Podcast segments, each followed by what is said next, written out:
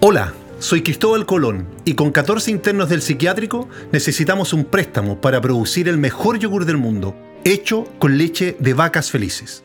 Corría 1982 y un enjuto psicólogo con lentes tipo Lennon de 33 años ingresaba a un banco de Olot, pequeño ayuntamiento de Cataluña, decidido a transformar la manera como la sociedad trataba a los que por entonces denominaban simplemente locos y que no tenían otro destino más que los llamados manicomios.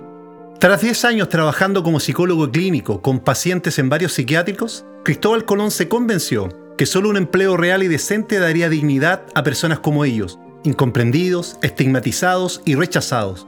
Los trabajos manuales que hacían los pacientes en los talleres laborales de las instituciones no generarían jamás su integración social. Era un pasatiempo, no un oficio, concluyó. Y de oficios, Colón sabía. Huérfano desde los 14, se entrenó como sastre para aportar ingresos a su hogar ya tenía la noción del trabajo bien hecho, de la responsabilidad que significa y la satisfacción que genera.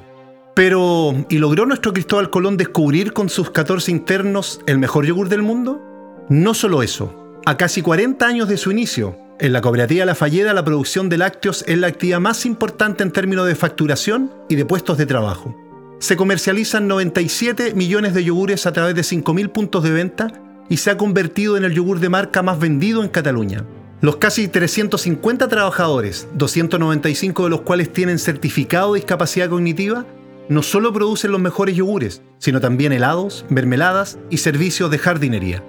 A la cooperativa, creada en 1982, se han sumado dos fundaciones y una empresa de servicios de inserción laboral, que ofrecen 11 tipos de servicios sociales y asistenciales. Mi trabajo son las personas, no los yogures ni las empresas, dice Cristóbal Colón, hoy de 72 años.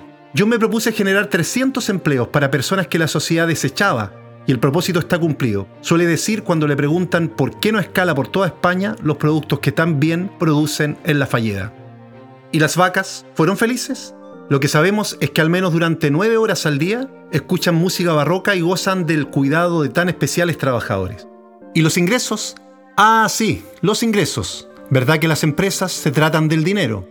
Durante 2020, la Falleda tuvo ingresos por sobre los 24 millones de euros, en plena pandemia, superando en 5,5% los conseguidos en 2019, y fue considerada junto a Nestlé la empresa de más compromiso y responsabilidad social en el rubro de la alimentación.